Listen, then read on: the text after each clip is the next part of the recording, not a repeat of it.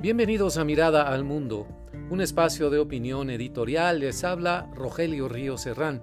Yo soy periodista de Monterrey, México.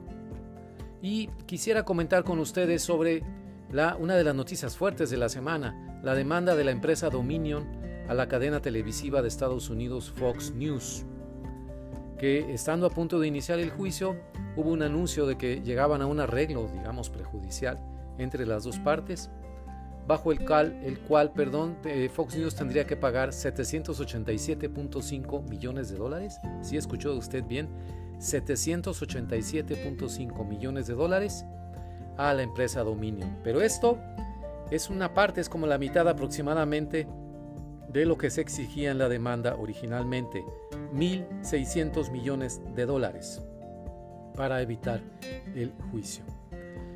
Bueno, los 787 millones de dólares pues dejan en el aire la percepción de que dicho arreglo fue una admisión de culpabilidad, en algún grado por supuesto, de parte de Fox News.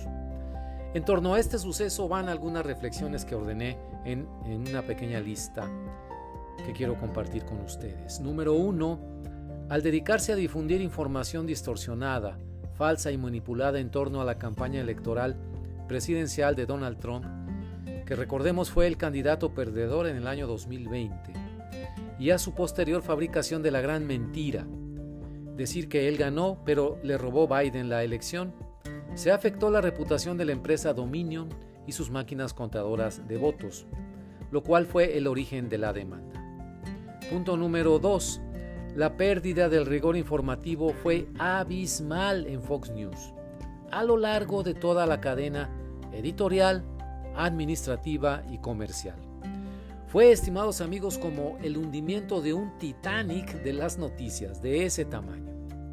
La dimensión de la falla es tan grande que afecta a todo el oficio periodístico en el mundo occidental.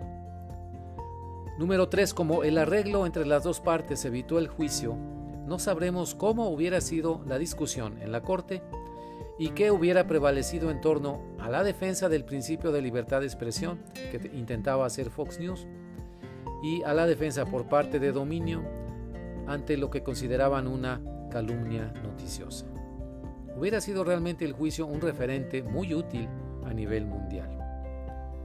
Número 4. La libertad de expresión a la cual quería acogerse Fox News no es un principio absoluto y tiene límites y condiciones para que cumplir para su correcta aplicación. Para eso precisamente sirven la ética periodística, los códigos deontológicos, la sabiduría que teóricamente dan los años a periodistas sancionados como los de Fox News. Y por tanto me pregunto, ¿qué ejemplo dieron esos periodistas a todos los del gremio informativo? ¿Con qué cara pueden ver ahora a los jóvenes reporteros que inician sus carreras en Fox News? Número 5. Como periodista mexicano comprendo, pero no justifico, la ansiosa búsqueda de los periodistas de Fox News por el rating, por no perder audiencia aunque tuvieran que vender su alma al diablo o a Trump, que para todo efecto práctico es lo mismo. Número 6. Situaciones similares a la de Fox News observo en algunos medios de comunicación mexicanos y en su relación con el gobierno. La misma falta de rigor, igual afán de audiencia, y una similar ansiedad por complacer a toda costa a figuras del poder, aunque en el camino le vendan su alma a Andrés Manuel López Obrador o al diablo, que es casi lo mismo.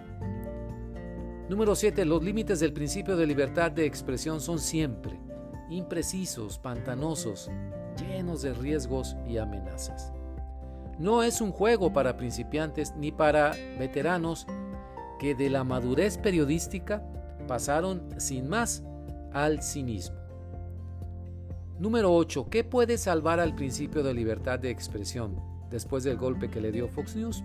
Bueno, lo puede salvar el recurso a la ética periodística, no como manual guardado en un cajón que hay que desempolvar, sino como formación educativa del periodista marcada a fuego vivo en su piel. ¿Qué es noticia, qué no lo es?